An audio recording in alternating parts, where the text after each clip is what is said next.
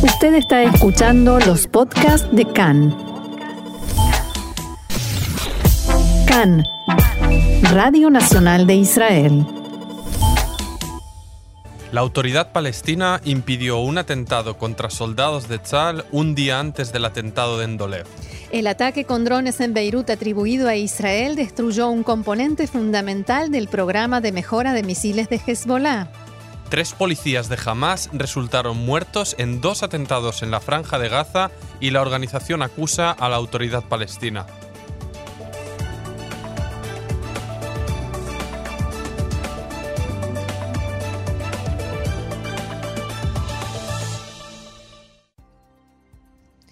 Vamos entonces al desarrollo de la información. La autoridad palestina neutralizó la semana pasada un atentado terrorista en el monte Grisim, a las afueras de Nablus, justo un día y medio antes del atentado con un explosivo en las afueras del asentamiento de Dolev, en el que falleció la joven israelí Rina Schnerb.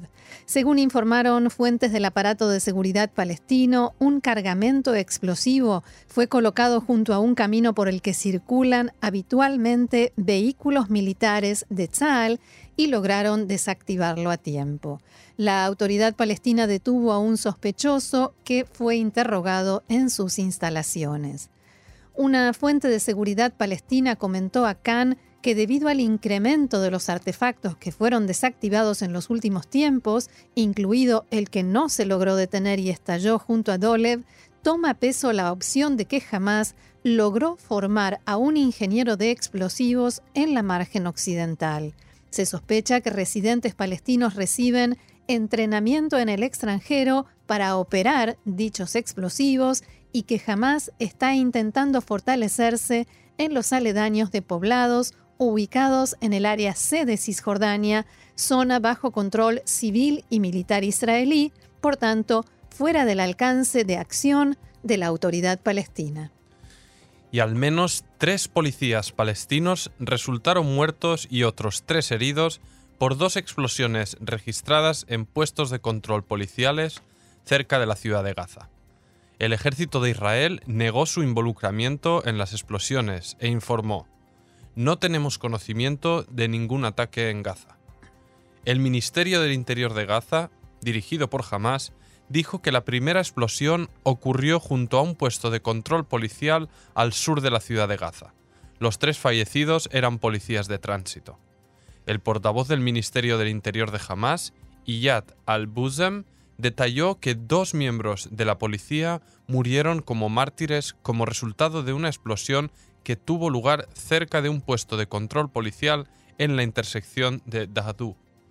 Por su parte, el Ministerio de Sanidad de Hamas informó que un hombre sufrió heridas graves tras el registro de la explosión. El ministerio inicialmente culpó de la explosión a Israel en un comunicado, pero luego los retiró y no volvió a mencionarlo. Minutos después, se produjo otra explosión en un segundo puesto de control policial al oeste de la ciudad de Gaza, en la que resultaron heridas tres personas, según informó el portavoz del Ministerio del Interior. Asimismo, el portavoz señaló que las fuerzas de seguridad, incluida la policía, están llevando a cabo investigaciones en ambos lugares donde ocurrieron las explosiones. El portavoz del Ministerio del Interior, Iyad al-Buzem, indicó que jamás decidió movilizar todas las fuerzas policiales y de seguridad para investigar y controlar la situación de seguridad después de las dos explosiones. Y el líder de Hamas, Ismail Anie, pidió a los habitantes de la franja que sean pacientes mientras se lleva a cabo la investigación y que no difundan rumores. Abro comillas, en un corto periodo de tiempo la situación quedará clara para nuestra gente, dijo Anie. Instamos a todos, como lo hemos hecho siempre, a mantener la calma, especialmente porque estamos respaldados por poderosas fuerzas de seguridad que son capaces de manejar las circunstancias y tratar con esto de una manera contundente y eficaz. Y continuó el líder de Hamas, debemos apoyar a nuestras fuerzas de seguridad para restaurar la calma y el orden y frustrar este maldito complot. Por su parte, el portavoz de Hamas, Fauci Barhum, no responsabilizó en forma directa a Israel, pero sí dijo que lo sucedido le resulta conveniente. Estas explosiones sirven a los intereses de Israel. Lo que no han logrado hacer mediante el bloqueo, tampoco lo lograrán con estos ataques. Barhum aseguró que quien está detrás de estos atentados es el jefe del Servicio General de Inteligencia de la Autoridad Palestina, Majed Faraj, que lo hace en beneficio de los intereses de Israel. También comparó las explosiones en las que murieron estos tres policías con el asesinato de uno de los líderes de Hamas, Mazen Fukha, en marzo de 2017, que Hamas atribuye a Israel. Seguimos en Gaza, donde en la mañana de hoy Hamas llevó a cabo una ola de arrestos de agentes salafistas radicales en toda la franja, en el marco de la búsqueda de los autores de estas dos explosiones. Fuentes palestinas informaron que Hamas evacuó varios puestos de control en la franja e investigan la posibilidad de que un terrorista suicida colocara una, una motocicleta cargada con explosivos junto a los efectivos de la policía de Hamas en pleno centro del barrio de Tel al-Hawa, en la zona sudeste de la ciudad de Gaza. A continuación, se habría dirigido a pie al segundo puesto policial, donde se hizo estallar, aproximadamente una hora después del primer estallido. En tanto que la cadena Al Jazeera informó que las explosiones registradas esta noche en Gaza fueron producto de dos terroristas suicidas que actuaron en dos lugares diferentes de la ciudad.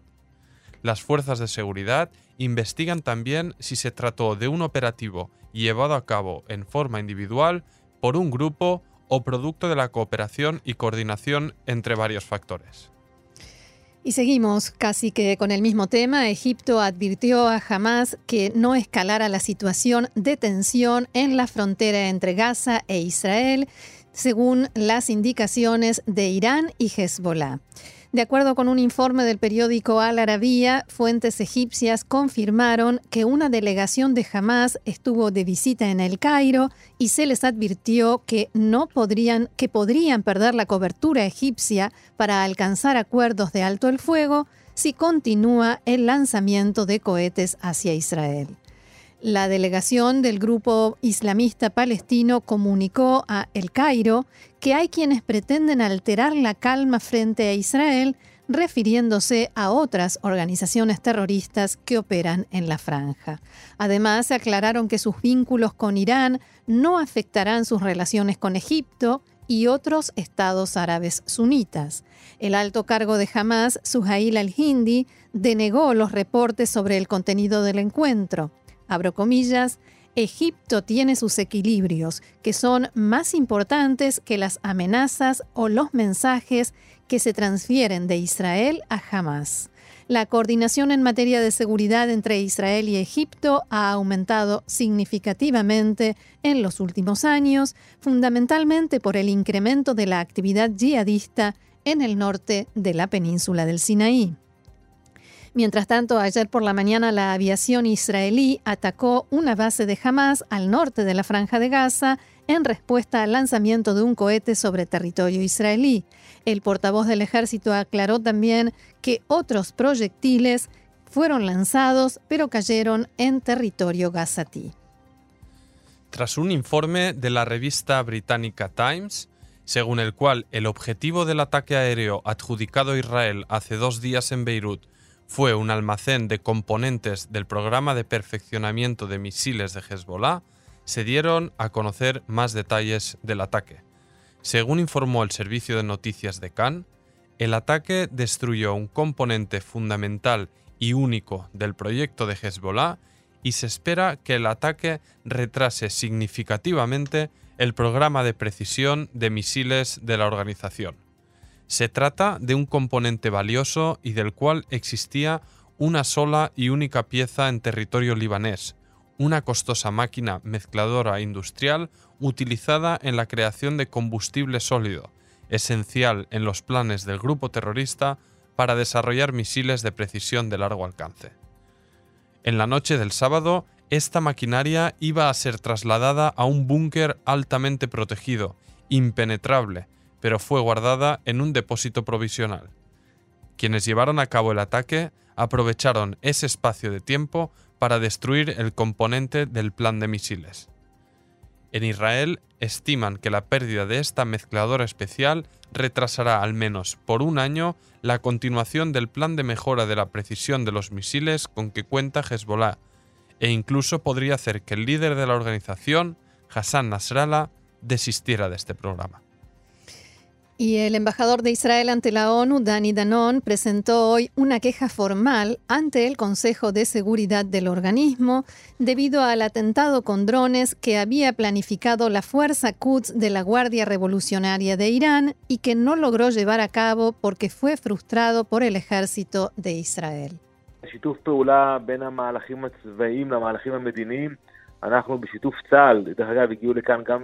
Es una labor conjunta, militar y diplomática. Han llegado a la ONU oficiales de inteligencia, oficiales de alto rango de Tzal, que se reunieron con funcionarios de la ONU y de distintos países, también de alto rango. Presentamos información y material de inteligencia sobre la actividad de Irán en territorio sirio. Y por eso hoy en día tenemos apoyo de la comunidad internacional a las medidas que toma Israel. No permaneceremos pasivos mientras Irán intenta convertir a Siria en un Líbano número dos. Esperamos del Consejo de Seguridad que condene a Siria y que reaccione. Respecto a qué significa que el Consejo de Seguridad reaccione frente a Siria, el embajador Danón explicó.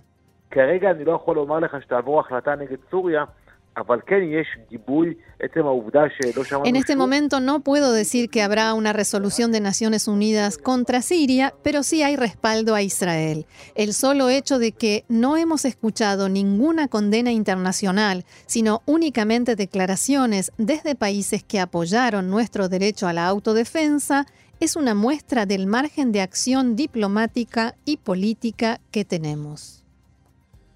Por otra parte, el Consejo de Seguridad debatirá y votará mañana el futuro de UNIFIL, la fuerza de paz de la ONU apostada en la frontera entre Israel y el Líbano y que es responsable de verificar el cumplimiento de los acuerdos y resoluciones que rigen para estos dos países. Israel y Estados Unidos intentan aumentar el control sobre la actividad y los informes periódicos que presenta esta fuerza internacional, y, en general, que se amplíe su mandato. Así lo explicaba el embajador Danón esta mañana en Cannes.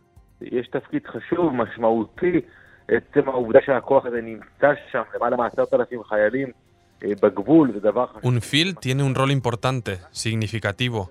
El solo hecho de que haya allí en la frontera una fuerza de más de 10.000 soldados es algo significativo, que dificulta la actividad de Hezbollah. Pero no es suficiente deben cumplir con la misión del mandato que han recibido y deben impedir que Hezbollah transfiera armamento a través de la frontera. Deben controlar e informar. Pero no hacen su trabajo y por eso nosotros decimos hoy sí a la extensión del mandato, pero hay que exigirles que hagan algo más. En este contexto, Israel exige que la ONU dé a conocer un informe secreto que fue realizado por UNIFIL y presentado al secretario general de la organización. El informe incluye el tema de los túneles de Hezbollah y la acusación de que no se le permitió a los efectivos de UNIFIL el acceso a las bocas de dichos túneles.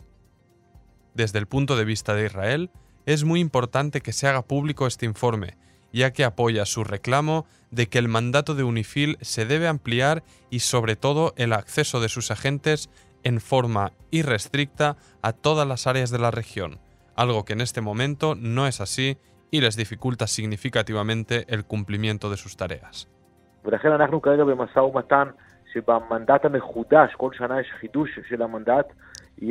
Por ello, estamos en plena negociación para que en el mandato renovado, que se renueva anualmente, se haga hincapié tanto en el tema del armamento, que se supone que no debería llegar a esta zona, como así también a la libertad de movimientos de UNIFIL.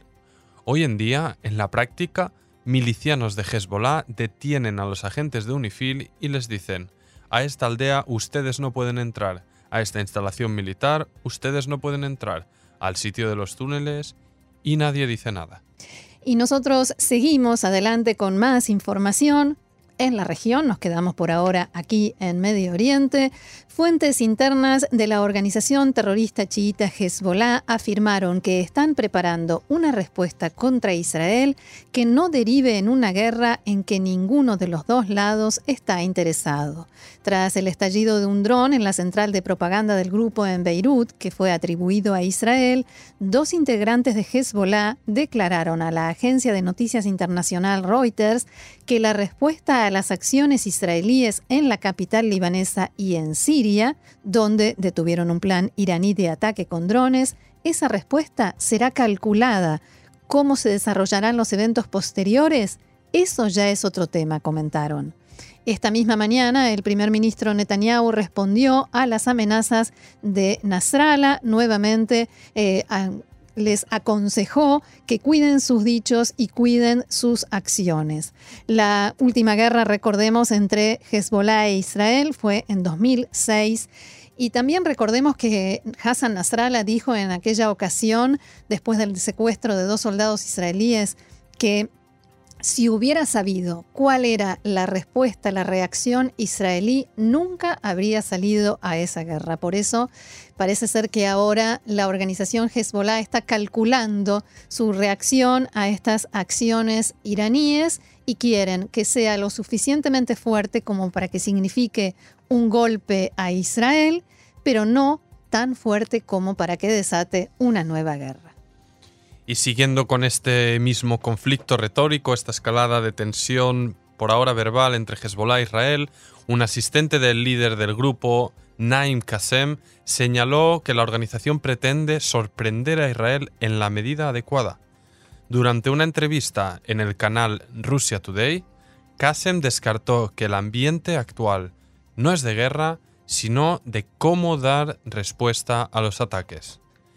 Abro comillas, ya dijimos en el pasado que responderemos a los ataques, y eso es lo que ocurrirá. Lo haremos para que Israel no considere atacar de nuevo.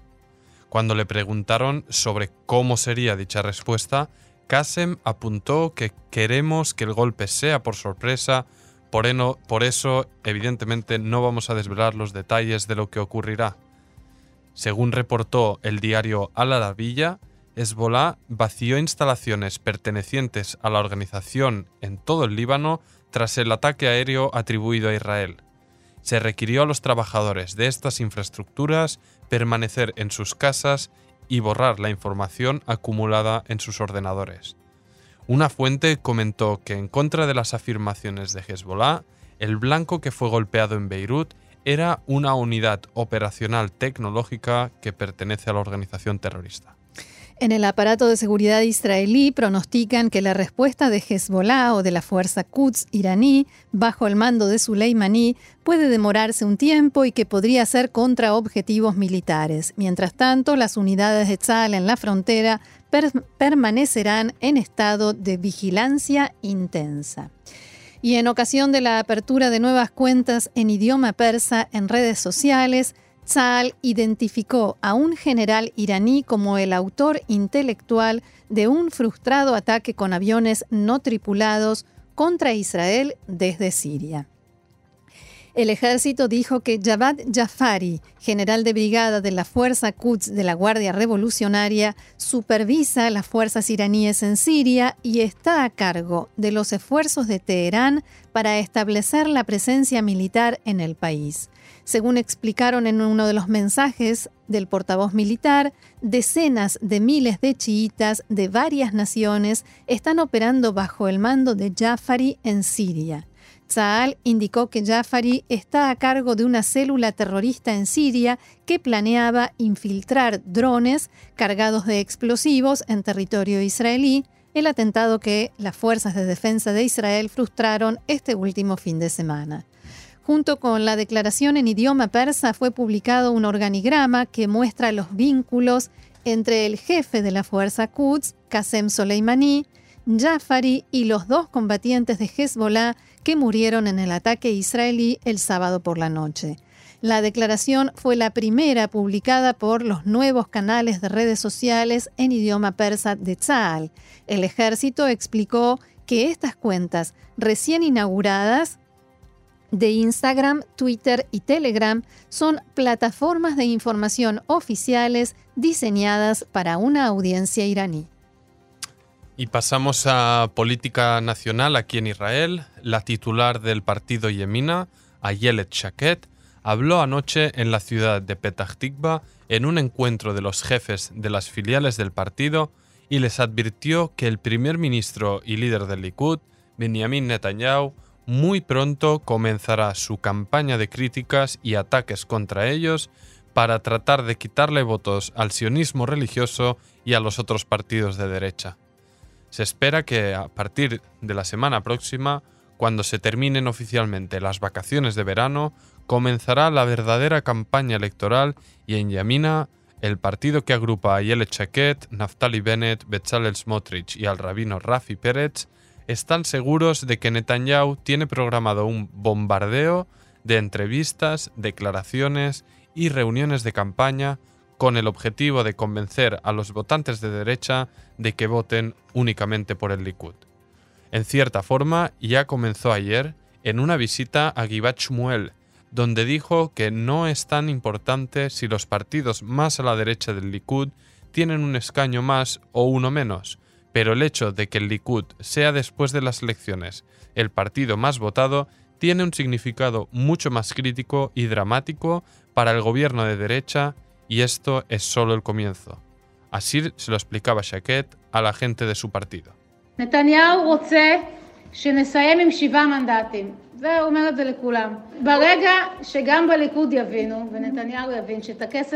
Netanyahu quiere que terminemos con siete escaños, se lo dice a todo el mundo. En el momento en que también en el Likud comprendan y Netanyahu entienda que su fuerza y sus ataques debe dirigirlos contra los partidos que no pasan el umbral electoral y explicarle a la gente que no pueden votar por partidos que no pasan dicho umbral, el bloque de derecha logrará la mayoría de 61 escaños.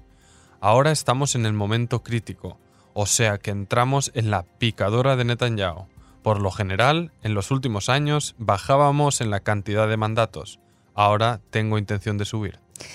La, ex ministra Ayelet Shaked acaba de imponer un nuevo término en el lenguaje preelectoral israelí en la campaña política, la picadora de Netanyahu. Esa no la conocíamos.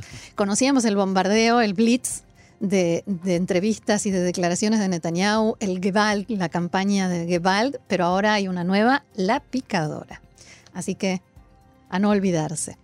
Y seguimos con política, porque también la esposa del primer ministro israelí, Sara Netanyahu, se ha sumado a la campaña del Likud y estuvo en la radio abierta de la ministra de Cultura Miri Regev. Y allí, en ese contexto, anunció que Honduras abrirá una oficina comercial en Jerusalén la próxima semana y se atribuyó el logro. Estoy feliz de anunciar que el domingo Honduras abrirá una delegación diplomática que supone un paso previo a la embajada, dijo junto a la ministra Miri Regev. El anuncio de Sara Netanyahu fue confirmado en un comunicado del Ministerio de Exteriores e indicó que el presidente hondureño Juan Orlando Hernández llegará a Israel junto a su mujer el sábado por la noche para participar en la ceremonia inaugural. Según la esposa del primer ministro, la inauguración se producirá gracias a su viaje del año pasado a Guatemala, país vecino de Honduras. Abro comillas, cuando visité Guatemala conversé con la primera dama Patricia Morales y el presidente y les pedí que dialogaran directamente con Honduras para trasladar su embajada a Jerusalén, dijo Sara Netanyahu. Y aseguró también que el presidente Jimmy Morales llamó a su amigo Orlando Hernández y le dijo que estaba comiendo conmigo y ahí le propuso el traslado de la embajada. Así empezó el diálogo entre nuestros dos países que alcanzará la cima este domingo con la apertura de la delegación diplomática, finalizó Sara Netanyahu. Recordemos, Guatemala trasladó su embajada a Jerusalén en mayo de 2018, poco después del traslado de la de Estados Unidos, que ordenó transferir su embajada de Tel Aviv a Jerusalén y reconocer oficialmente la ciudad como capital de Israel. Según diversos reportes, Honduras estaría pidiendo a Israel la apertura de una embajada en su capital, Tegucigalpa, así como profundizar sus relaciones comerciales para formalizar el traslado de su embajada a Jerusalén. En Honduras están especialmente interesados en recibir asesoramiento israelí en cuestiones de ciberseguridad, lucha contra el crimen, agua y agricultura. Y a poco del inicio del curso escolar aquí en Israel, el juzgado laboral de Tel Aviv discutirá hoy, en pocos minutos, una petición para denegar al sindicato de profesores ir a la huelga el 1 de septiembre, la fecha prevista para el inicio del curso escolar. La petición fue presentada por el Estado en un conflicto abierto que se sigue agravando entre los maestros y los ministerios de Educación y Finanzas. En la solicitud del Estado se detalló que existen grandes dificultades para acceder a las peticiones que presentó el sindicato de profesores durante un periodo de gobierno de transición. Desde la agrupación de maestros se mostraron esperanzados de que el juzgado laboral permita continuar con sus protestas, mientras los profesores mantuvieron que su intención es no empezar el curso. 2.000 profesores externos que no están directamente vinculados al Ministerio de Educación protestan por las condiciones laborales y el rechazo de dos empresas de contratación para las que trabajan de, fijar unas condiciones laborales. Y a última hora, el tribunal dictó la orden de no innovar que prohíbe a los docentes de secundaria iniciar la huelga que pretendían iniciar el 1 de septiembre.